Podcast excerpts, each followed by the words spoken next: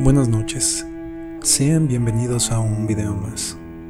Primero, quiero agradecer por recibir bien esta nueva temática de relatos de terror. Somos un canal pequeño, pero este contenido lo hacemos con mucho cariño. Recuerden que si alguna de estas historias les llegó a asustar, por favor, suscríbanse y compártanla con alguien más, para poder hacer crecer la comunidad de terror. Solo queda agradecerles de nuevo y comenzar con nuestras historias, que en lo personal me hicieron sentir miedo y sobre todo melancolía. ¿Estás escuchando?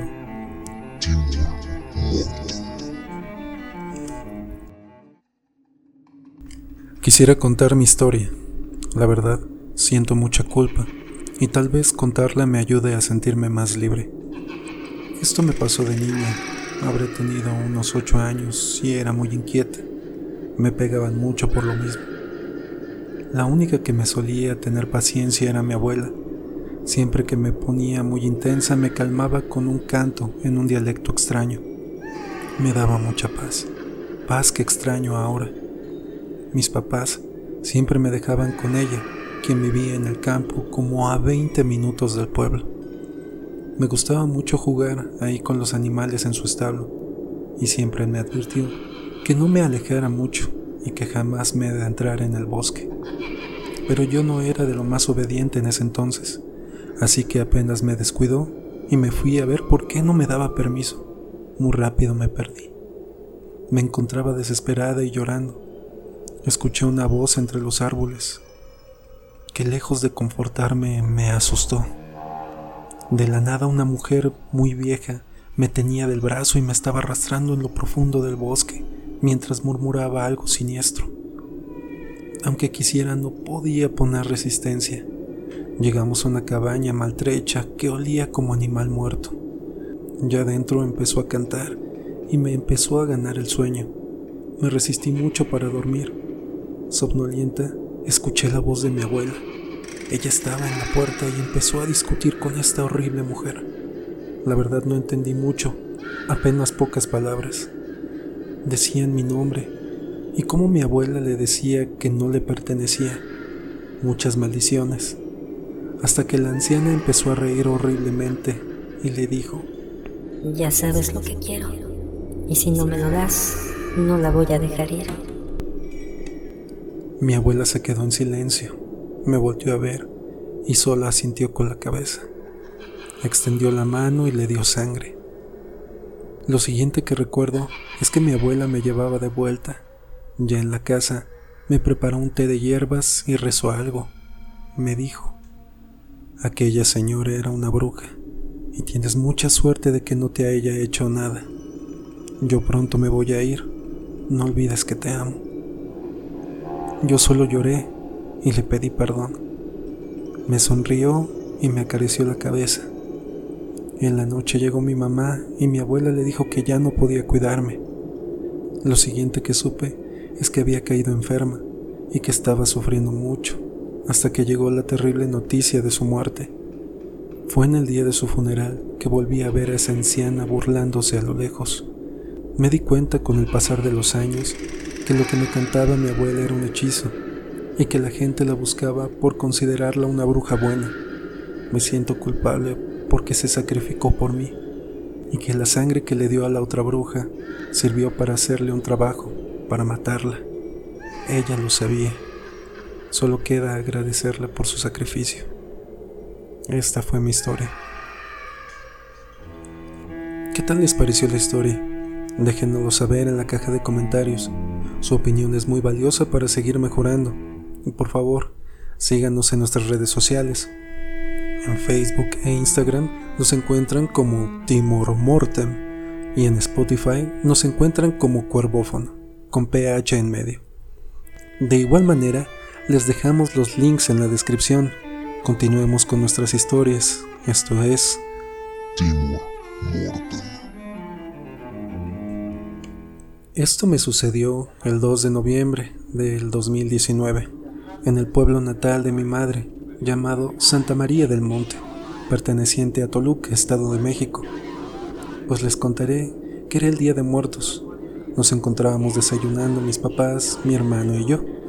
De pronto mamá hizo un comentario y dijo, me gustaría ir a Toluca a dejarle flores a mis papás y a mis hermanos. Diez minutos después, nos encontramos haciendo las maletas para el viaje y horas más tarde nos encontrábamos saludando a nuestros familiares de allá. La última casa que visitamos fue la casa de mi tía Ana María, casa en la cual mi mamá no le gusta quedarse porque sufrió un hecho paranormal del cual no quisiera hablar. Estábamos ahí y eran cerca de las 12 de la noche cuando mi mamá dijo que se quería ir a dormir, pero a casa de mi tía Coco, y así lo hicimos. Mi hermano y yo llevamos a nuestros padres a descargar y luego salimos rumbo a la casa de la tía Ana. De regreso, teníamos que pasar por un camino de terracería muy largo y oscuro en medio del monte, con unos árboles grandes a lo largo del camino. Mi hermano venía haciéndome bromas, apagaba las luces del auto y no se veía absolutamente nada. Él me decía, ahorita que prenda las luces vas a ver la cara de un muerto pegada en el vidrio queriéndote agarrar. Yo me llenaba de miedo y le decía que no juegues con eso, Noé. Sabes que me da mucho miedo. Un momento después de eso, cuando prendimos las luces del auto, vemos como a 50 metros a una familia que iba de pie a la orilla del camino. Quiero suponer que era el papá y la mamá y tres hijos, dos niñas y un niño. Eran cerca de la una de la mañana y hacía un frío terrible.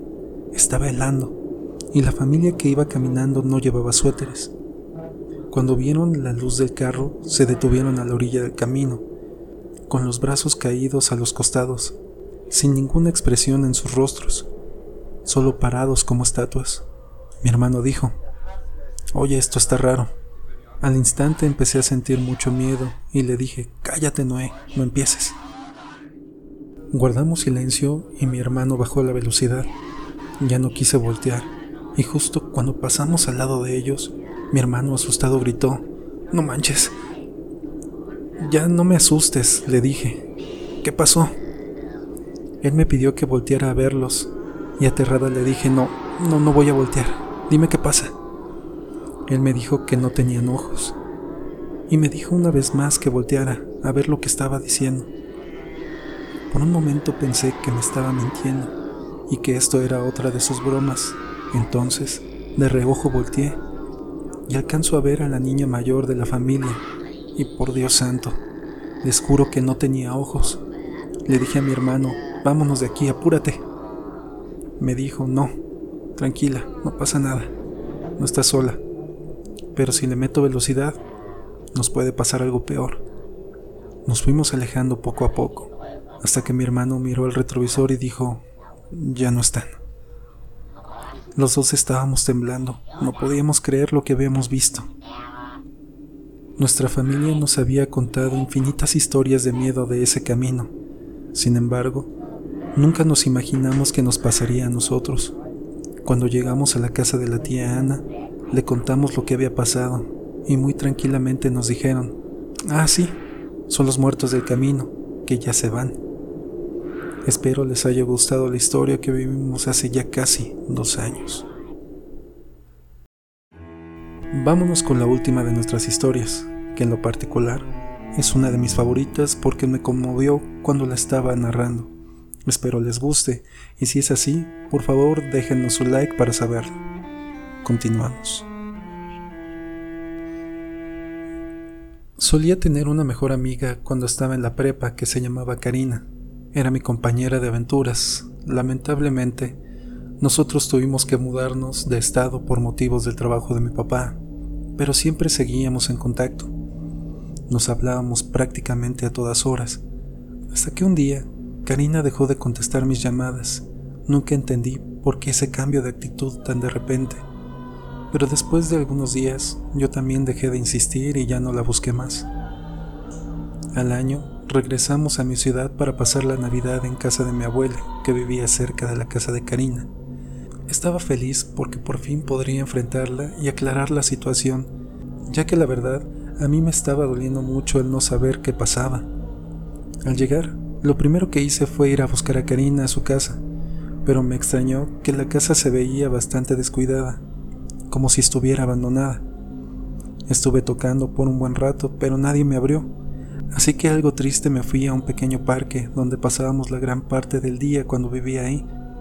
Me senté debajo de aquel árbol donde años atrás habíamos tallado nuestros nombres.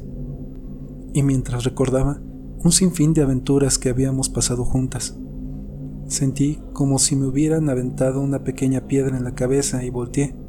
Vi a Karina, parada a unos metros de mí riéndose. Me levanté de inmediato y corrí a abrazarla. Ella también me abrazó y me dijo que me extrañaba. Yo la noté bastante diferente, se veía algo rara, su piel era bastante fría y tenía un color grisáceo. Yo le reclamé el por qué dejó de contestar mis llamadas, a lo que respondió que ella había perdido su teléfono y que ya no pudo comunicarse conmigo nuevamente, pero que no dudara jamás de su amistad.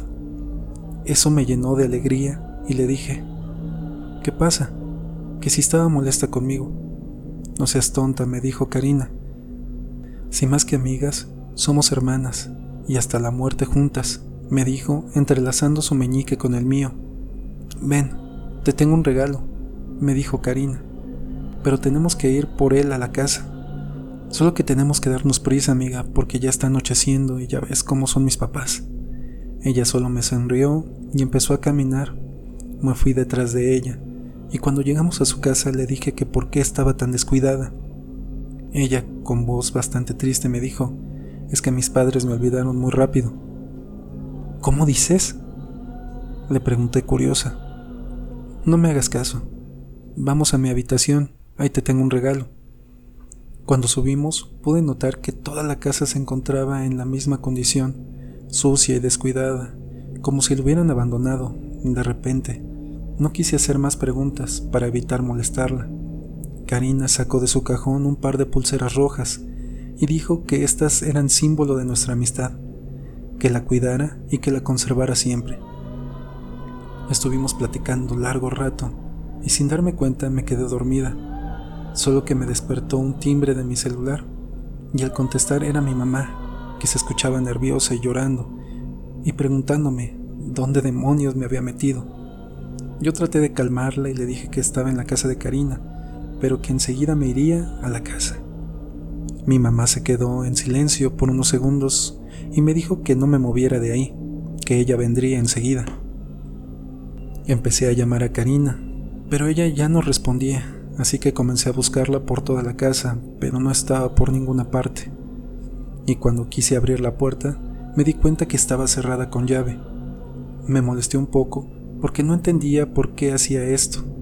Y cuando estaba forcejeando la puerta para intentar abrirla, llegó mi mamá, acompañada de la familia y de un cerrajero.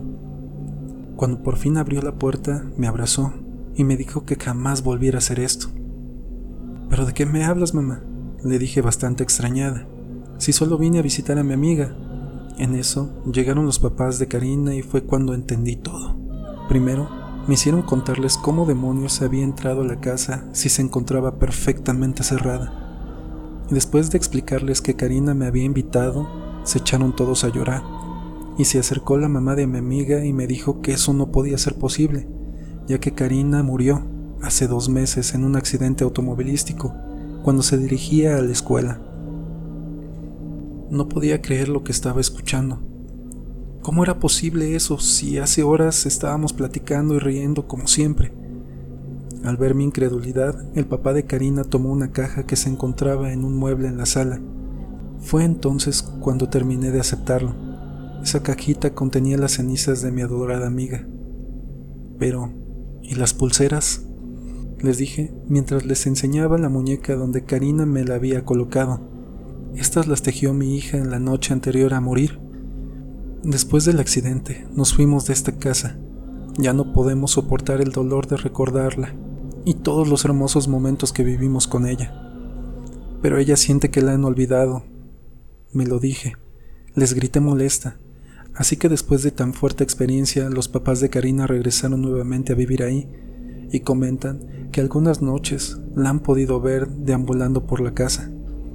Yo en lo personal la sigo viendo parada en su ventana y de vez en cuando les pido a sus papás para que me den permiso de subir a su recámara. Me siento en su cama y comienzo a contarle lo que ha pasado en mi día. No logro verla como aquella vez, pero puedo sentir su presencia, como cuando estaba viva. Espero que algún día ella pueda descansar en paz y le pido a Dios que el día que me mande llamar sea ella quien me espere al cruzar. Gracias por escuchar mi historia.